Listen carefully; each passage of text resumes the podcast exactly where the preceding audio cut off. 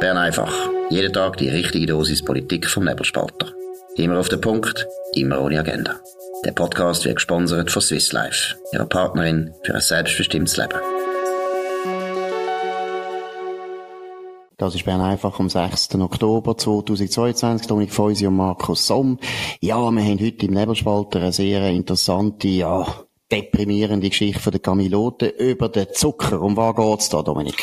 Ja, das ist eine wunderbare, ich würde fast sagen, Milieustudie von der Bundesverwaltung. Wir lernen das äh, Bundesamt kennen, nämlich das Bundesamt für Lebensmittelsicherheit und Veterinärwesen, BLV, früher ein Teil vom BAG, da ist es noch ein bisschen harmlos gewesen, sobald es ein eigenes Bundesamt geworden ist. Voll Aktivismus.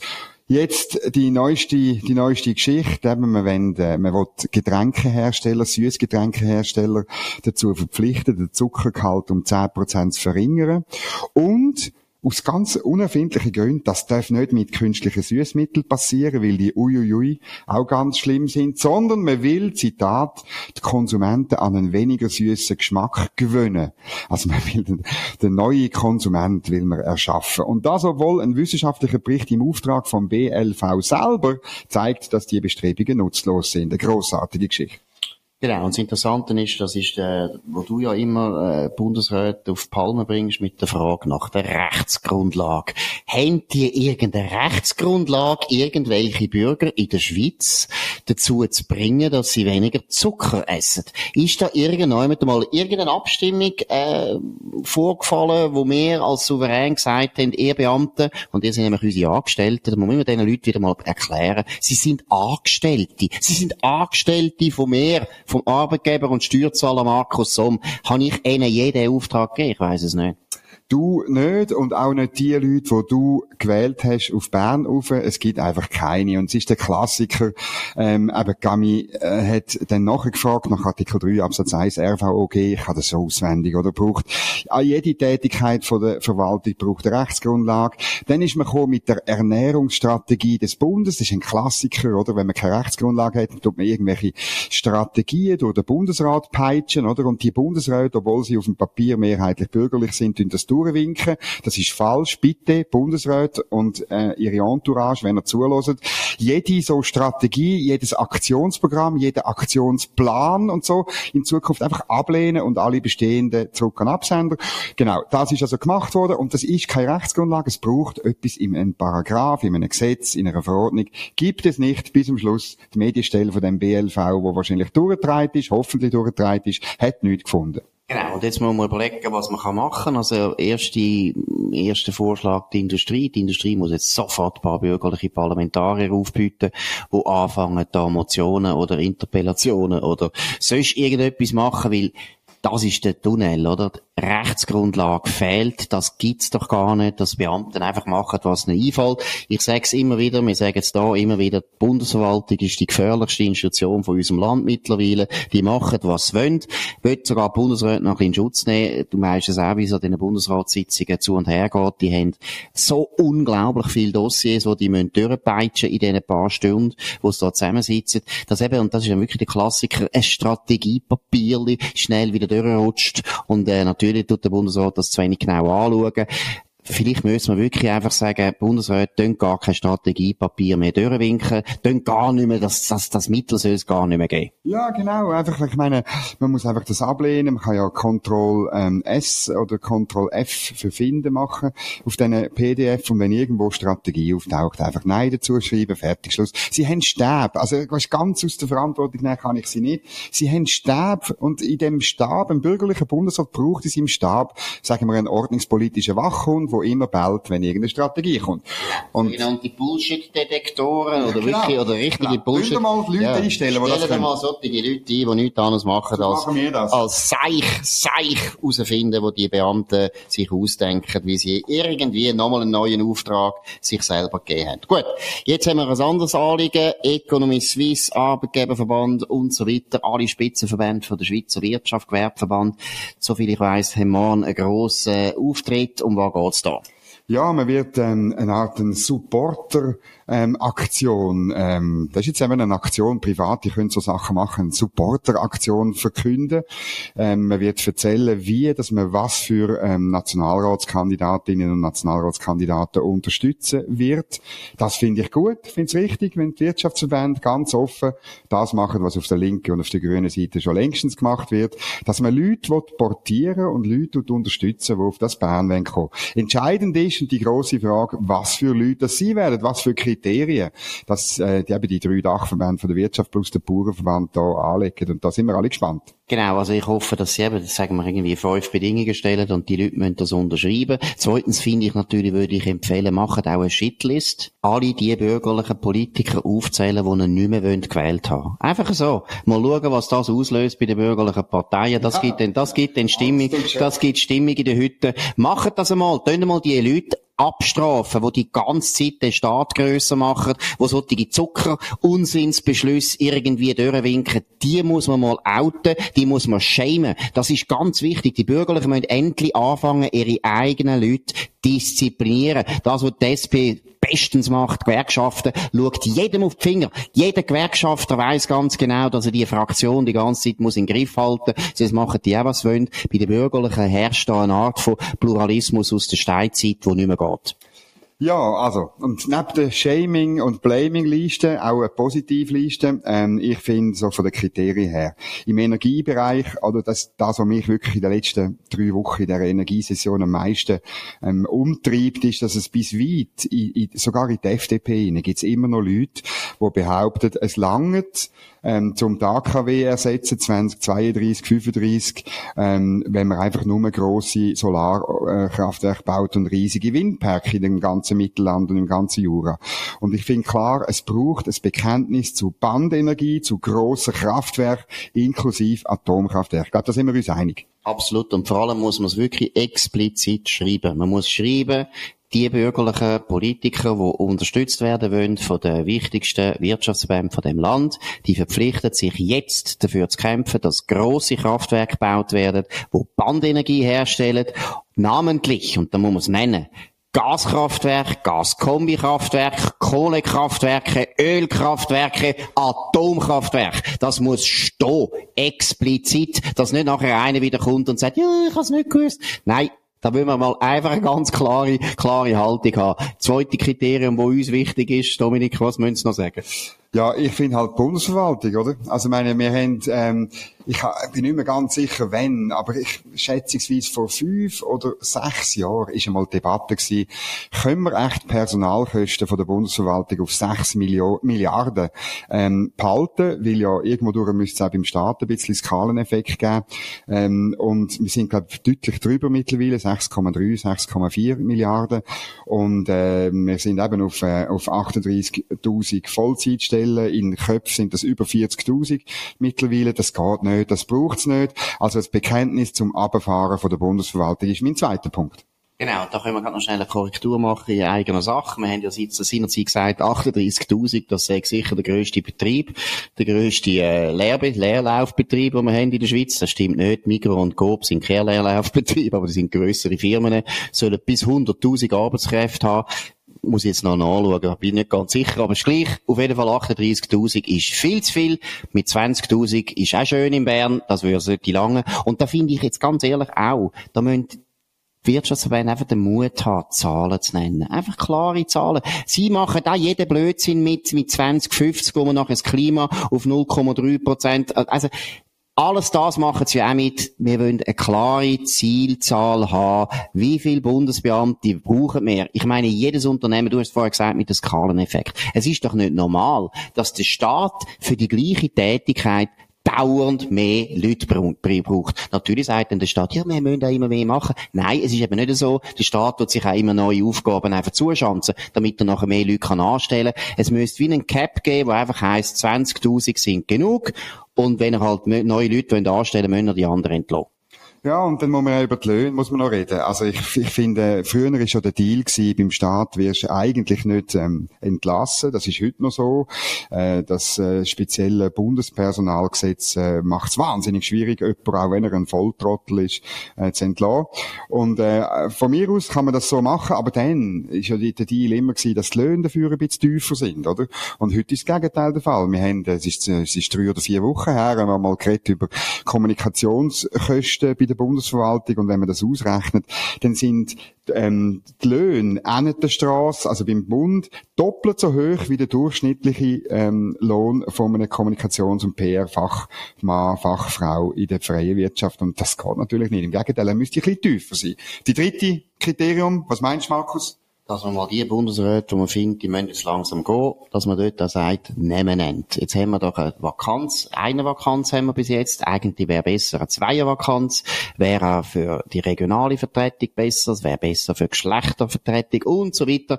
Ich fände es nicht schlecht, wenn die Wirtschaftsverbände mal ganz offen würden sagen, hören Sie, Frau Sommaruga, es ist jetzt Zeit, Sie können gehen. Sie haben jetzt zwölf Jahre geschafft, das ist gut, wir anerkennen das, aber die Energiestrategie, die uns in Abgrund führt, die ist gescheitert. Sie sind selber nicht schuld, das ist Doris Leuthard, wir betonen es noch Doris Leuthard ist schuld, Doris Leuthard ist schuld, Doris Leuthard ist schuld, Doris Leuthard ist schuld, Doris Leuthard ist schuld. Ist wichtig, dass man das einfach den Leuten mal wieder sagt. Nein, aber man könnte ja das Simonetta Sommaruga jetzt nachlegen, auch ihre staatspolitische Verantwortung wahrnehmen und sagen, die Stra Energiestrategie, die kann ich nicht mehr zum Erfolg bringen, weil es fehlt mir auch Zeit es wäre besser, dass sie neu haben, kann durchaus sozialdemokratischer Natur sein, aber einfach, dass mal die Wirtschaftsverbände sich einmal getrauen, gewisse Nehmen zu nehmen. Überhaupt, man muss viel mehr über Nehmen reden in dem Land. Es gibt Verantwortlichkeiten, es gibt Leute, die Verantwortung tragen für gewisse Missstände oder Fehlentwicklungen. Und da muss die Wirtschaft ein bisschen mehr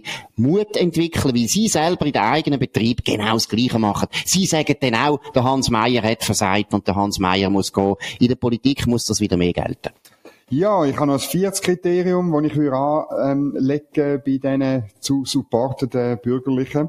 Nämlich, eine der grössten Herausforderungen ist der ganze Sozialstaat. Angefangen auf Bundesebene oder bei ähm, der Altersvorsorge oder beim Gesundheitswesen. Und dort würde ich ganz klar, man muss darauf hinwirken, dass das entpolitisiert wird. Bei der Altersvorsorge, dass alle die Fragen von Rentenalter und so weiter, äh, dass dort Automatismen greifen und nicht mehr irgendwelche Versprechen, die man eh nicht aus ähm, ausfüllen dann 2050 oder so. Das Defizit äh, ist irgendwo zwischen 100 und mehreren hundert Milliarden bis dann, wenn man es ausrechnet, weil die Rentenversprechen heute schon im Gesetz drin sind. Im Gesundheitswesen ebenfalls entpolitisieren, die siebenfache Rolle der Kantone, die falschen Anreize um sind und zahlen nicht nach Menge von Massnahmen, wo man verschreibt, sondern nach Outcome. So wie bei einer Firma auch.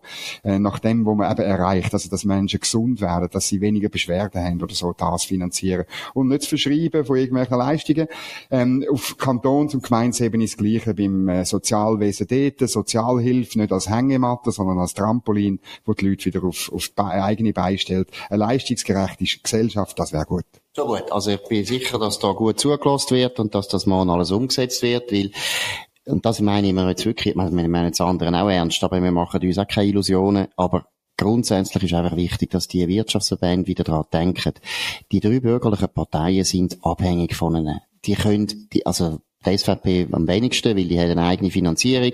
Aber die Mitte und die FDP hängen eigentlich sehr stark auch an der Kasse von diesen Wirtschaftsverbänden. Die Wirtschaftsverbände können viel mehr Einfluss nehmen auf die Bürgerlichen. Und das ist wirklich nötig, weil man muss ihnen auch programmatisch ab und zu helfen oder auch einfach die Hölle heiß machen. Und das Zweite ist das Personalpolitische. Da muss die Wirtschaft wieder stärker eingreifen und sagen, so geht's nicht, dass wir da sogenannte bürgerliche Vertreter haben, die die ganze Zeit für Staatsausweitung und mehr Regulierungen stimmen und so weiter. Das geht nicht. Gut. Schauen wir, dass das gut kommt. Aber die Linken sind auch nicht untätig. Wir haben da ein interessantes Komitee ausgraben, wo in der WOTS äh, eine ziemlich interessante Aufbruchstimmung wird verbreiten, was die Linke betrifft. Um was geht's? Ja, das ist interessant. Das ist das Projekt 50 Prozent, eine Allianz gegen die Blockade. Das ist Mandy Abu Shoak, Franziska Schutzbach, Leandra Bias, äh, Franziska Schutzbach, allen insbesondere in Basel bekannt. Ähm, Leandra Bias, das ist die, wo ich kürzlich darüber geschrieben habe. Die ist finanziert von der Uni Bern und von Horizon Europe, ähm, will die S äh, erforschen, wie man SVP-Wähler wieder in Mainstream bringt. Dann Melinda Naci Abongi, ebenfalls kein unbeschriebenes Blatt Ehrlich gesagt, Anna Beatrice Schmalz mit TZ sagt mir nichts. Dimitri Rugi ist Campaigner bei der SP. Dominik Waser, Grüne, ähm, Parlamentarier in der Stadt äh, Zürich. Was wollen die? Die wollen nämlich einen Wendepunkt erreichen. Sie wollen 50 Prozent erreichen bei den Wahlen nächstes Jahr für eine, Zitat, ökosoziale Transformation. Und äh, sie nennen das selber einen radikalen Umbau, wo positiv, kämpferisch, feministisch und transformativ sie wird. Und das Lustige ist, was sie dafür machen. Im Manifest steht dann ganz herzig, sie wollen ähm, traditionell linke Aktionsformen wie Streiks, Blockaden und Störaktionen, wo teilweise in den Verruf äh, geraten sind, wieder belebt und weitergedacht werden. Und dann UNE sieht man in der WOTS, ähm, Zitat, in einer ersten Fassung war an dieser Stelle von Kampfmitteln, Besetzungen und Sabotage die Rede und die Verfasser hätten ähm, nach dem Erschienen nochmals über die Passage diskutiert und das ist ein bisschen abgeschwächt. Aber man sieht, da geht es um äh, viel mehr, als es ziemlich sicher morgen bei Economy Suisse geht. Ja gut, das würde ich jetzt nicht so sagen.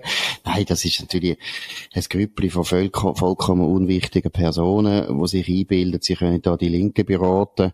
Weil äh, es gibt zwei Sachen, die ich bemerkenswert finde. Das erste, was du sagst, oder, dass, äh, dass sie eigentlich zuerst unglaublich militant äh, haben offensichtlich wollen auftreten, oder? Also Sabotage, das ist ziemlich massiv. Das ist ja, haben wir in den 80er Jahren gehabt, ja, oder späten 70er Jahren. Das ist Rote Armee-Fraktion.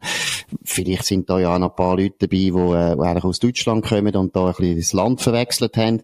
Nein, also Sabotage ist eigentlich etwas, was ich jetzt sogar als absolut zuverlässiger Kritiker von der SP würde sagen, seit dem Landesstreik hat die SP nie mehr irgendwie Sabotage als ein politisches Mittel angewendet und auch je gut gesehen. Also ich meine, das sind ja Terroristen, die da auftreten. Also ist eigentlich, ja, sie wollen 50 Prozent. Also ist wirklich naiv bis am Bach haben.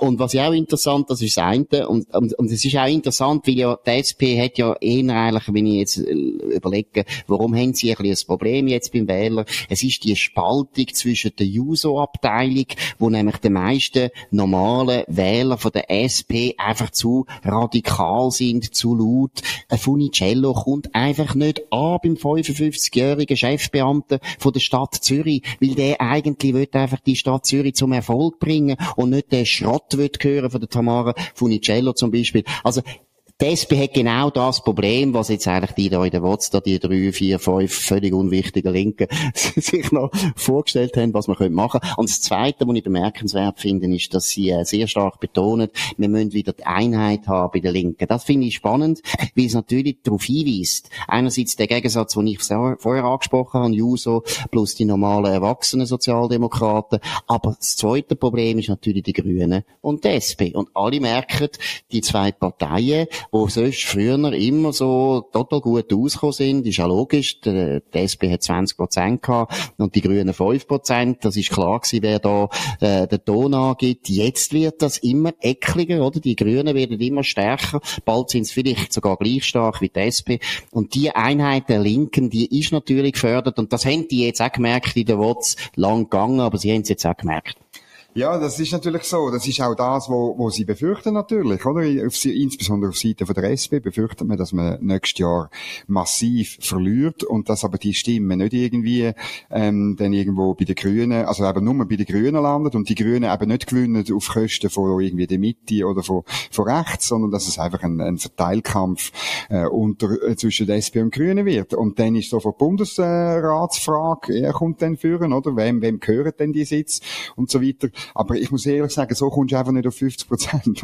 Die Einheit, die Einheit und so das Beschwören, es hat auch etwas wahnsinnig Religiöses, das, ähm, das Manifest, äh, so deklamatorisch, also, also nicht nur pubertär. Und da muss ich sagen, ähm, ja, ich habe nicht wahnsinnig Angst. Ich freue mich aber drauf, wenn denn das Portal wirklich noch offen leitet, die Geldflüsse wegen der Transparenzinitiative, ähm, müssen das irgendwann einmal machen. Da bin ich sehr gespannt, weil im Moment ist das komplett intransparent, wer da dahinter steht und was das genau ist. Und wahrscheinlich sind sie auch noch steuerbefreit und gemeinnützig und tralala. Aber ähm, das tun wir dann schon einmal genau untersuchen. Genau, jetzt haben wir natürlich eigentlich viel zu lang geredet über die drei, vier, fünf, sechs völlig unwichtigen Linken. Oh. Und wir, wir, haben natürlich gerne darüber geredet, weil wir uns da gut können, äh, gegenseitig äh, vergewissern, dass wir recht haben. Nein, aber vielleicht noch ein kleiner Hinweis, den ich auch würde sagen, wegen diesen 50 Prozent, oder? Der Punkt ist ja, dass die Linken jetzt auch merken, dass eben, es ist im innerhalb vom linken Lager, wo jetzt einfach Machtverschiebungen stattfinden und man kommt eigentlich nicht über die magische Grenze 30 Prozent raus. Das ist nämlich genau genau der Punkt. Das Interessante an der Schweiz ist seit langer Zeit, dass einfach 30, 70 ist, oder? Dass die Bürgerlichen haben einfach immer etwa 70 Prozent und die Linken etwa 30 Prozent. Und die Grenze zwischen den Bürgerlichen und den Linken, obwohl ja gewisse Leute sagen, die gibt's gar nicht mehr, die Grenze, mal, die ist ganz interessant, die hebt es ist ja auch bei den Bürgerlichen so gewesen. In den letzten 20 Jahren ist das auch ein Nullsummenspiel gewesen im bürgerlichen Lager. Die SVP hat gewonnen auf Kosten von der CVP und der FDP. Die SVP ist nicht ins linke Lager eingebrochen, selbstverständlich nicht. Aber die FDP und die Mitte haben es eben auch nicht geschafft, bei den Linken gross Stimmen holen. Das ist wirklich ein interessantes Phänomen. Das ist sehr stabil. Die zwei Lager, 30, 70, links und bürgerlich, ist irrsinnig stabil in der Schweiz. Und deshalb merken natürlich die Linken, denken jetzt langsam, ui, das ist wirklich blöd für uns, wenn die SP verliert, dann gewinnen nur die Grünen und die SP holt keine Stimme bei den Bürgerlichen und die Grünen sowieso nicht. Und übrigens, da bin ich auch überzeugt, obwohl die Leute immer das Gegenteil sagen, auch GLP hat nie sehr viel geholt im bürgerlichen Lager, ein bisschen. Und jetzt wahrscheinlich immer weniger, weil die Leute langsam merken, dass GLP für meinen Geschmack viel stark nach links geht.